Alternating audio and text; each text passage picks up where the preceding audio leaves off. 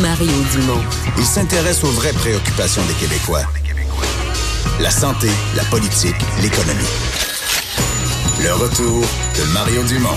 La politique, autrement dit. Alors Vincent, on revient donc sur euh, ce meurtre qui s'est produit la nuit dernière là à Sainte-Foy dans un motel près du pont Pierre-Laporte. Euh, parce que là, on sait maintenant que l'homme qui s'est lui-même rendu à la police euh, avouant son, son meurtre, mais qu'il a un passé criminel assez particulier. Ouais, une histoire euh, décidément troublante à la suite de ce, ce meurtre donc d'une jeune femme à Sainte-Foy. Euh, euh donc, il s'agit d'ailleurs, on a eu l'identité de cette jeune femme, Marilène euh, Lévesque, 22 ans, originaire de Saguenay. On sait que dans les hypothèses étudiées, il y a probablement, bon, on dit qu'elle pourrait être travailleuse du sexe, une des, possibilités qui est étudiée par les, les, policiers. Ça a créé tout un nombre de chocs, évidemment, dans le, dans le secteur. À l'hôtel, évidemment, c'est un hôtel qui était bondé. Alors, on gère tout ça avec les clients. L'hôtel disait que la clientèle était compréhensive malgré tout. Euh, et euh, évidemment, ce, ce, ce bon, cet homme qui s'est livré aux policiers, police, police Victoria à Québec euh, hier. bon, ce qu'on a appris dans les dernières heures, c'est qu'il était bien connu du milieu policier pour une autre histoire de meurtre. Eustachio, donc Galaisé, 51 ans, qui va être accusé cet après-midi de meurtre au deuxième degré, avait tué sa femme en 2004. Alors, il a tué sa conjointe, Chantal Deschênes, dans son logement de Sainte-Foy en 2004. Un meurtre, faut dire, d'une violence inouï, disait s'être euh, tout simplement bon euh, avoir perdu le contrôle lors d'une dispute avec la victime. Selon bon ce qui avait été euh, raconté au procès, c'est la femme qui aurait voulu s'en prendre à lui avec un marteau.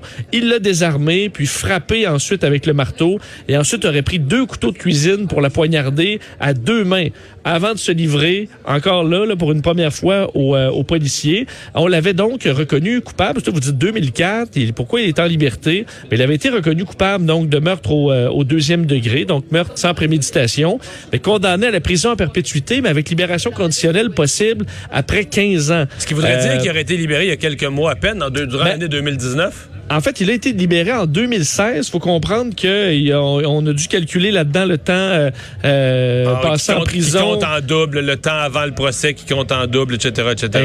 Exactement. Alors, c'est ce qui l'a amené à être libéré en 2016. Euh, et euh, il avait tenté en 2009, entre autres, de faire renverser le verdict. Il était allé en appel. ça avait été, il avait été débouté finalement. Donc, on avait rappelé la violence du crime et tout ça. On n'avait pas cru qu'il avait complètement perdu le contrôle. Alors, on parle de quand même un cas troublant, euh, surtout que euh, souvent on parle de meurtre, donc pas de libération avant 25 ans. Là, on est allé à 15 ans.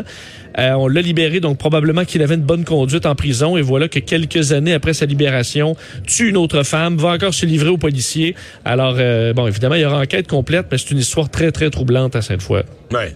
Et qui a coûté la vie à une, très jeune femme de 22 ans qui va certainement amener une probablement que, je sais pas si des journalistes sont déjà en train de le faire, là, je sais que c'est un peu de recherche, mais retourner à la commission des libérations conditionnelles, euh, relire ce qui avait été rendu comme décision dans son dossier euh, à l'époque. Il y a JA ce soir qui va se pencher sur des, euh, des entreprises, évidemment, qui, qui élèvent des chiots, ce qu'on appelle les usines à chiots, sans permis. Oui, et tu parlais euh, tantôt, on en parlait là, de, de, de l'importance des émissions d'animaux. On se rend compte que les Québécois aiment beaucoup leurs, euh, leurs petits animaux. D'ailleurs, un, euh, une famille sur quatre au Québec possède un chien. Par contre, comment c'est, de quelle façon sont élevés ces chiots-là? Ben, c'est ce que JS, ce, bon, ce, sur quoi s'est intéressé JS cette semaine dans une enquête de Denis Thériault qui, qui, risque d'être très intéressante parce qu'on est allé et, on sait il y a eu l'implantation de la loi sur le bien-être et la sécurité animale en 2015. On s'était questionné avant ça beaucoup sur les usines à chiots, la façon dont on les produit, ou dans certains cas, on parlait de carrément de maltraitance. Euh, donc, on avait serré la vis en 2015. Est-ce que, par contre, tout le monde s'y conforme? Clairement pas, selon ce reportage. On a envoyé euh, du côté de JE deux équipes donc, formées de bénévoles, entre autres des militants qui sont à l'œuvre sur le terrain et des troupes de JE pour rencontrer, euh, se rendre dans des usines à chiots pour voir dans quelles conditions ces chiots a été traité. On n'en a pas dit beaucoup encore sur ce qu'on a retrouvé là, mais semble que ce sera particulièrement intéressant. Je vais vous faire entendre un extrait euh, du reportage que vous pourrez écouter ce soir. Avez-vous un permis? Non. Le MAPAC? Non. La ville? Non. Ça vous dérange pas? Non. On est en campagne depuis des années contre les usines à chiots. On sait qu'il existe au Québec des établissements où il y a des animaux entassés dans des cages, dans des amoncellements d'excréments qui ne voient jamais la lumière du jour. Ça, c'est le parent reproducteur et qu'ils ont des blessures, ils sont mal nourris, ils n'ont pas accès à l'eau. Bon, alors ce soir, 21h, on dit que les gens qui s'intéressent aux, euh, qui, ont des chiens, euh, l'écouter pour ensuite savoir euh, comment bien choisir un éleveur ou comment retrouver le, bon endroit pour choisir son chiot. On aura des informations euh, plus claires ce soir. Il me semble qu'on avait dit à l'époque que les les animaleries euh, étaient, j'ai pas tout le détail de la loi, mais que les animaleries étaient quand même tenues responsables de l'achat des chiots là. Euh, donc, euh, je sais pas à qui ces gens-là vendent, parce que normalement, si tu vends à des particuliers, ils vont le chercher, ils vont voir ton élevage. Euh, si tu vends via des animaleries, les animaleries sont tenues, à mon avis, d'aller vers des endroits certifiés. C'est là que je suis curieux de voir comment, quand, si tu as une, opération qui est vraiment comme ça, là, euh, pas propre, illégale, dégueulasse, etc., comment est-ce que comment est-ce que tu mets tes animaux en marché, là, de quelle façon tu les, euh, de quelle façon tu peux les, les vendre? On va le voir ce soir.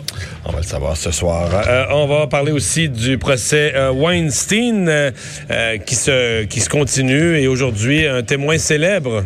Oui, parce qu'hier, c'était les plaidoiries d'ouverture, donc ça vient à peine de commencer ce procès euh, donc d'Harvey Weinstein. Et aujourd'hui, a été quand même très suivi puisque euh, on parle d'une témoin euh, bien connue, Annabella euh, Chiora, qui est une, faut dire, une, une actrice qui jouait dans Les Sopranos, entre autres, et qui a 59 ans aujourd'hui, qui s'est présentée dans la sa- salle d'audience pour être questionnée, donc pour ce qu'elle raconte comme étant un viol, qu'elle n'a pas, dont elle n'a pas révélé les détails avant 2017, mais elle explique selon elle, le producteur a tout fait pour l'empêcher de- décrocher des contrats pendant euh, une partie des années 90, alors que les événements remontaient à 1993, où à l'époque, bon, qu'elle a commencé à travailler avec euh, Weinstein, qui aurait utilisé différentes tactique là, carrément de prédateur sexuel pour euh, bon f- la forcer euh, donc euh, tranquillement là vers des, des, des actes sexuels. Et ce n'est pas contre elle hein, les accusations enfin ce n'est pas contre elle mais ce n'est pas cet événement là qui mène à des accusations contre Harvey Weinstein. C'est relié à d'autres événements.